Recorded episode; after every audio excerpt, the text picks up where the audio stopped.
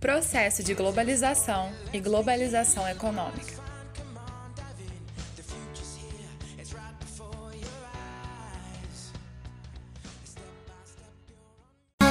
Imagine o mundo inteiro ouvindo esta nossa canção e dizendo: Eu te amo no idioma de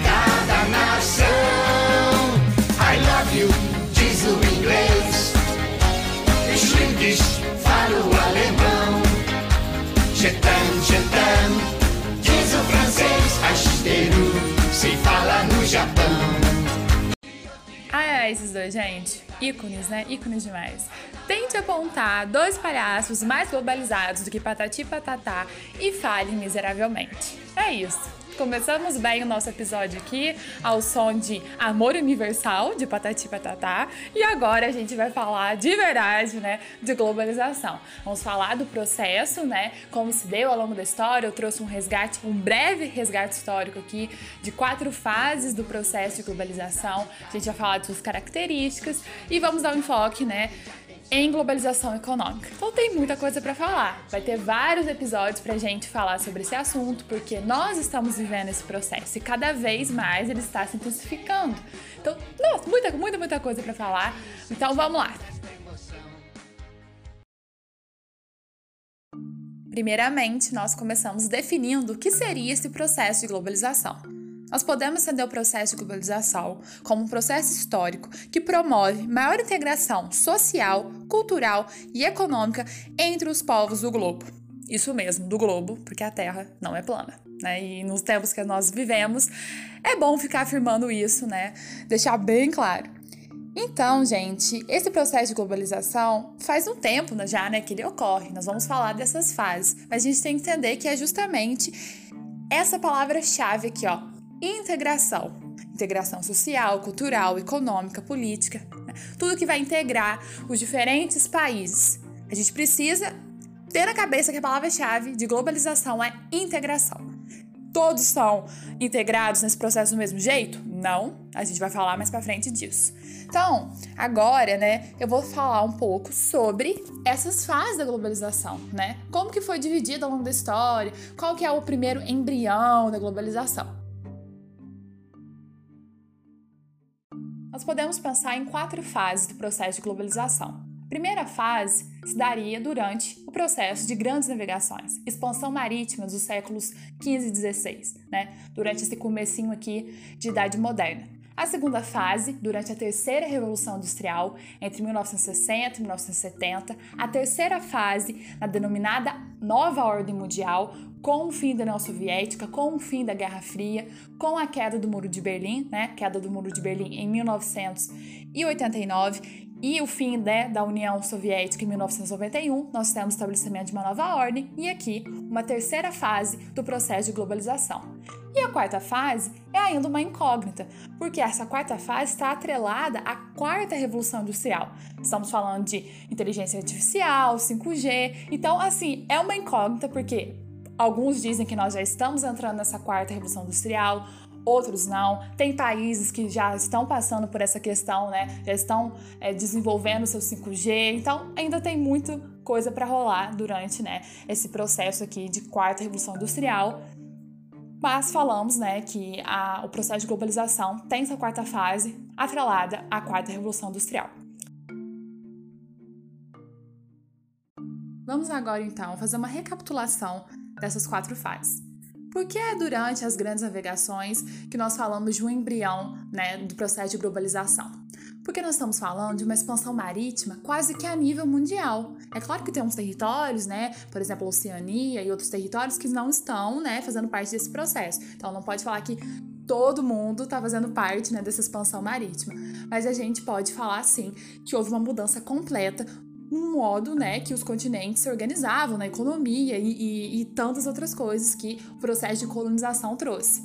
A partir do momento que a Europa, né, os países europeus que se aventuram né, além mar, descobrem novos territórios, a partir desse momento, eles integram imediatamente esses novos territórios na dinâmica econômica que eles vivenciavam. Nós sabemos a importância do comércio triangular entre Europa, África e América, então temos aqui uma nítida integração nunca antes vista. Por isso que nós falamos, né, que esse período de grandes navegações é o embrião, é a primeira fase da globalização. Depois ocorre um salto temporal. A gente sai desse período de grandes navegações, né, século XV e XVI, e vamos parar na terceira revolução industrial, metade do século XX, da idade contemporânea, durante a Guerra Fria. Olha o salto temporal. Por que esse salto temporal? Bom, a gente tem que entender que tanto a primeira quanto a segunda revolução industrial, como revoluções, revolucionaram o mundo. É, óbvio. Mas a terceira revolução industrial, gente, ela tem um quê? Ela tem um quê a mais? Ela tem um diferencial. Como que ela é conhecida? Terceira revolução industrial ou revolução industrial técnico-informacional. Essas duas palavrinhas aí, ó, técnico-informacional, que é o gás da coca, gente. É o gás da coca. A gente passa, né, a ver uma integração dos países, né, a um nível nunca antes visto. A gente está falando de fluxo de informação, desenvolvimento de internet, estamos falando de, do uso de tecnologia para coisas, né, para áreas nunca antes trabalhadas. A gente está falando de um período de Guerra Fria em que países estão mandando pessoas para o espaço, para a Lua. Olha a, a tecnologia empregada na construção de um foguete, na construção né, de todos os equipamentos que o astronauta precisa. É assim, inimaginável, é incrível, né? Apesar de ser um momento muito tenso, né? A qualquer momento as pessoas achavam que alguém ia bombardear o outro. O desenvolvimento tecnológico que ocorreu durante esse período, sim, foi enorme, né? E a partir daí, ao infinito e além, né? A gente vê hoje, o tempo inteiro a gente se sente obsoleto. Nós nascemos, né? Nesse caldeirão da globalização aqui, o tempo inteiro, é, a cada minuto uma coisa nova aparecendo, né? Parece que a gente tá sempre desatualizado. É porque a globalização tá no auge, né? É, essa, essa questão, né, da, do uso da tecnologia para nós é uma coisa assim, super normal. Ah, já nasci nessa era, já sei como é que é, é tudo muito rápido, um curtamento do espaço-tempo, né? Parece que a gente realmente vive numa aldeia global, né? Como muitos, alguns estudiosos chamam, né? Esse processo de globalização, assim, que o processo de globalização causou, é, fez do mundo uma aldeia global, né? A gente vai debater um pouquinho sobre isso, mas a gente tem que, que dar os louros para essa terceira revolução industrial que mudou completamente o processo de globalização. Já a terceira fase, né, que é durante essa, esse estabelecimento de uma nova ordem mundial, com o fim da Guerra Fria, né, com o fim da União Soviética, os Estados Unidos ele toma a frente né, desse processo de globalização. É o país com maior poder, né, é o país mais influente do mundo, é o país que está é a potência né, atual. É, e com o fim né, da Guerra Fria, com o fim da União Soviética, vários países que apoiavam a União Soviética ou que estavam presentes na União Soviética né, acabaram se integrando ao sistema capitalista, né, porque não existe mais União Soviética. Né, não existe mais aquele mundo bipolarizado entre comunismo e capitalismo. Grande parte dos países hoje integram um sistema capitalista. E o capitalismo está diretamente ligado com o processo de globalização. Um potencializa o outro. Um potencializa o outro. Um não existe sem o outro. Né? A globalização ela integra economicamente os países. E é isso que o capitalismo precisa. Ele precisa das coisas rápido, precisa encurtar o espaço, precisa fazer o possível, né? O quanto mais rápido, melhor, maior vai ser o lucro, né? Então, essa terceira fase, né, o estabelecimento dessa nova ordem mundial também mudou, né, radicalmente é, a integração entre os países, né? A gente vê uma vitória do capitalismo, sem sombra de dúvidas. E a quarta revolução industrial é uma incógnita, né? É, que é a quarta fase desse processo de industrialização, é uma incógnita ainda, mas a gente pode até falar assim: ah, será que vai ocorrer uma nova Guerra Fria para ver quem faz primeiro 5G, qual países, né? Qual país que vai ter mais aliados, né? Qual país que vai conseguir implementar o 5G? Então, assim, tem muita coisa para rolar, como eu disse, mas é a gente tem que entender que esse processo, né, que essas fases de globalização é, caminham junto, né, com tudo que está acontecendo e elas vão acabam influenciando e acabam sendo influenciadas e é isso, né? Global, esse processo de globalização é complexo, muito complexo, né? E tudo que ele trouxe se torna mais complexo ainda. E a gente vai falar agora, né, das características desse processo de globalização e depois um pouco, né, das desigualdades que esse processo também traz. Não é tudo mil maravilhas, né? Tem muita coisa ainda para a gente falar sobre o outro lado essa globalização perversa. Bom, como a gente já falou, né, das fases do processo de globalização e viu sua complexidade, a gente vai falar agora, né, da globalização econômica, alguns de seus conceitos e características. Porque a globalização tem um cunho extremamente econômico. Nós podemos enxergá-lo também como um projeto de domínio dos países centrais frente aos países periféricos, né? A gente costuma denominar subdesenvolvido, desenvolvido, mas essa denominação periférico, central, semiperiférico é, já é mais atual. E o Brasil, nesse sentido, é um país semiperiférico, né? Ele está bem longe do centro também, está longe da periferia, mas ele está mais para baixo do que para cima. Esse é o Brasilzão. E tem a questão também, né, da aldeia global. Nós podemos até ter uma sensação de que o mundo está se curtando, né? Um curtamento do espaço e tempo com a globalização, mas muitos geógrafos, principalmente um geógrafo aqui brasileiro, assim, referência nesse assunto, que tem um trabalho incrível chamado, ele chama Milton Santos, e tem uns documentários muito legais no YouTube, né, falando sobre esse outro lado da globalização. Será que é isso mesmo? Será que todos os países estão cada vez mais integrados?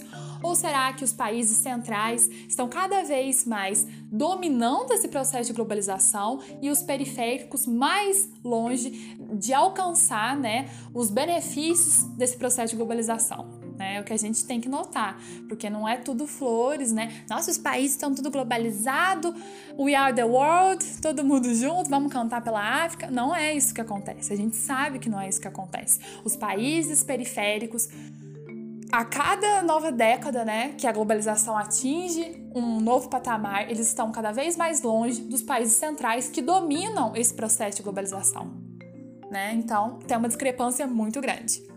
Temos a questão também, né, que como eu disse, do capitalismo, ele está difundido nesse processo de globalização. Temos fluxos, né, materiais e materiais, um meio totalmente técnico, científico, informacional de lidar com, com o que acontece no mundo, com, com várias é, áreas do conhecimento. Tudo hoje é técnico, científico, informacional, né? É um dos conceitos que a gente tem que trazer nessa globalização econômica. Nós temos também a questão da nova DIT, né, a nova Divisão Internacional do Trabalho, que seria isso, o papel que cada país tem no mundo. Né? Tem países que dominam o processo de globalização, são países extremamente industrializados, né? É, a tecnologia, a tecnologia sai dali, e os países, né, como o Brasil, que é semi-periférico, tem até um grau de industrialização, mas é extremamente ainda né, dependente da exportação né, de fornecer commodities, de fornecer matéria-prima para esses países, né, é, produzirem cada vez mais. E os países periféricos que estão é, à margem de todo esse processo de globalização e é, que a, a, o papel deles na divisão internacional do trabalho é exportar commodity, né?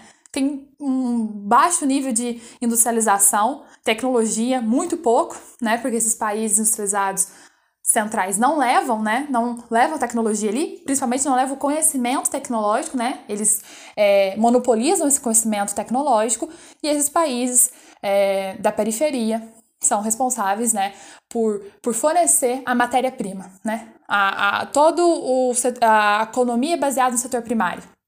Por isso que esses grandes países, né, países centrais, crescem cada vez mais, crescem que em cima desses países periféricos. E outra questão que a gente pode falar também é da logística, né? A questão da mobilidade, acessibilidade, linkada com a internet. A gente viu agora na pandemia a quantidade de adolescentes e crianças aqui no Brasil que não tiveram acesso ao ensino remoto, que não puderam fazer parte do ensino remoto, porque por mais que tenha internet, né, o Brasil seja um país que tem internet, a internet esteja difundida para o mundo inteiro, não é todo mundo que tem acesso a ela, não é todo mundo que tem acesso a computadores, a smartphones, né, a um meio, né, de, de poder participar das aulas online. Então a gente viu, né, é, presencialmente quantas pessoas, quantas crianças, adolescentes não puderam fazer parte desse ensino remoto estão cada vez mais atrás, né, estão cada vez mais à margem de, de toda essa questão tecnológica, né? Não é, ela não é acessível para todo mundo. A internet, a tecnologia de informações, a mobilidade, a acessibilidade, tá aqui, né? É uma característica da globalização, mas não é para todo mundo. Temos a questão né, do consumismo também. É, a gente vê na sociologia a questão da indústria cultural, só que isso a gente vai ver mais aprofundado nos próximos episódios, né, no segundo episódio, que vai falar da globalização cultural. Mas a gente pode sim notar, né, como que a globalização ela potencializa esse consumismo e como que questões como a obsolescência programada, nessa né, questão de, de todo ano mudar o design de algum aparelho, né? Antes lançava, o iPhone lança, era lançado a cada um ano, hoje tem muito mais de um iPhone por ano, né? Mudou dois, aumentou 2 megapixels na câmera, pessoal, aí eu tenho que comprar porque o meu só tem 128 megapixels e aquele ali tem 134. Minha foto já tá saindo borrada, né? E a gente é, vai entrando nessa, nesse fluxo, né, de comprar e comprar e comprar, porque o design é diferente, porque mudou alguma coisa ou outra, isso tudo impulsiona o consumismo, né? Por último, vamos falar do neoliberalismo, né? É, temos é, muitos países hoje tentando ir por esse viés mais neoliberal, né? De não é, intervenção do Estado na economia e o Estado acaba não interferindo em muita coisa, né? Não acaba, não, o Estado acaba se esquivando, né, de garantir saúde, educação, de qualidade e outras coisas, né, básicas para sua população. E esse país, né, que adota um viés mais neoliberal, se ele for principalmente um país periférico, ele acaba ficando cada vez mais à margem do processo de globalização, porque nem as questões mais essenciais lhes foi resguardada, né? Temos a questão também da nova ordem mundial, com a liderança dos Estados Unidos, né? Ele é o, o, o, país aqui que tem maior influência atual, né? Já há muito tempo ele tem, mas ele se consolidou e na nova ordem mundial, né, da que nós vivemos agora, ele segue como liderança. Então essas são algumas das características e conceitos da globalização, né, e a, em junto com a globalização econômica.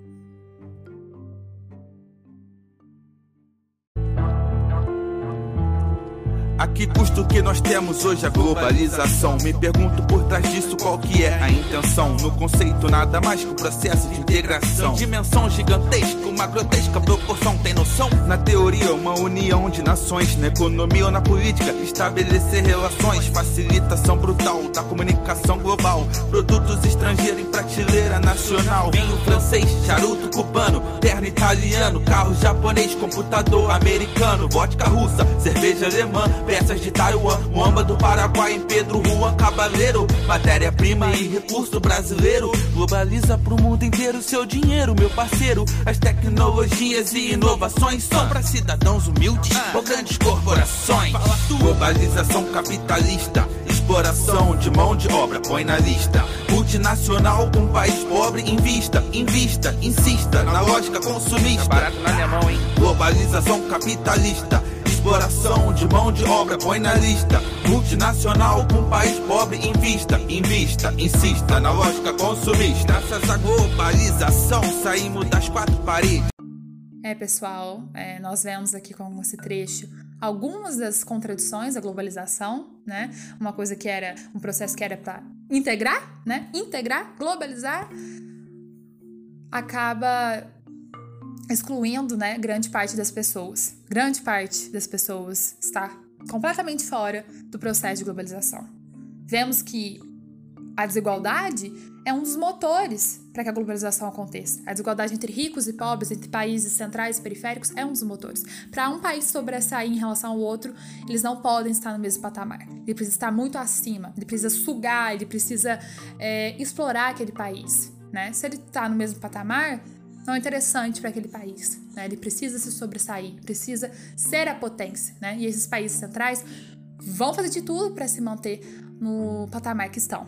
Né? Nós vemos que há né, um, um, um livre circulação da mercadoria, mas temos pessoas, né, temos muros invisíveis e fronteiras intransponíveis. Quando o Trump entrou no poder, ele quis construir um muro, né? Ele começou, na verdade, a construir um muro. Então, assim, as mercadorias circulam livremente, mas as pessoas não, né? Tá muito mais fácil viajar, tá? Mas eu tenho condição de viajar?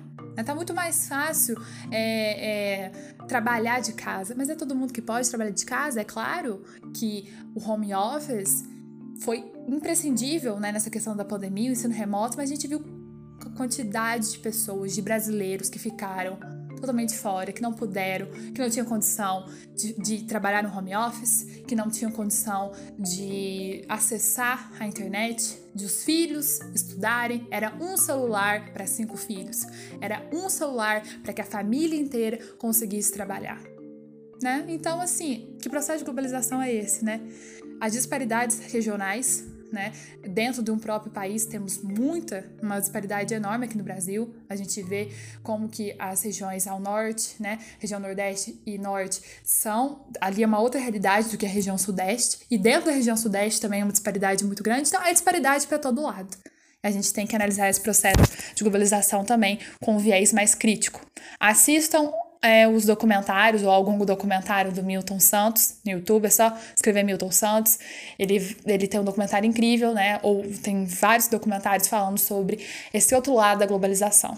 Né, como que a globalização como fábula, né? A gente pensa na globalização como uma fábula, né, de integrar todos os países, coisa mais linda, né? E a gente não vê outro lado da globalização, tá? É, foi um episódio muito longo, eu admito, mas é um um assunto extremamente importante, é um assunto que cai demais nos vestibulares e que dá para ligar, dá para poder fazer é, conexões com muitos outros assuntos, tá? Então, espero que vocês tenham entendido um pouco mais sobre esse processo de globalização, tá? E até o próximo episódio.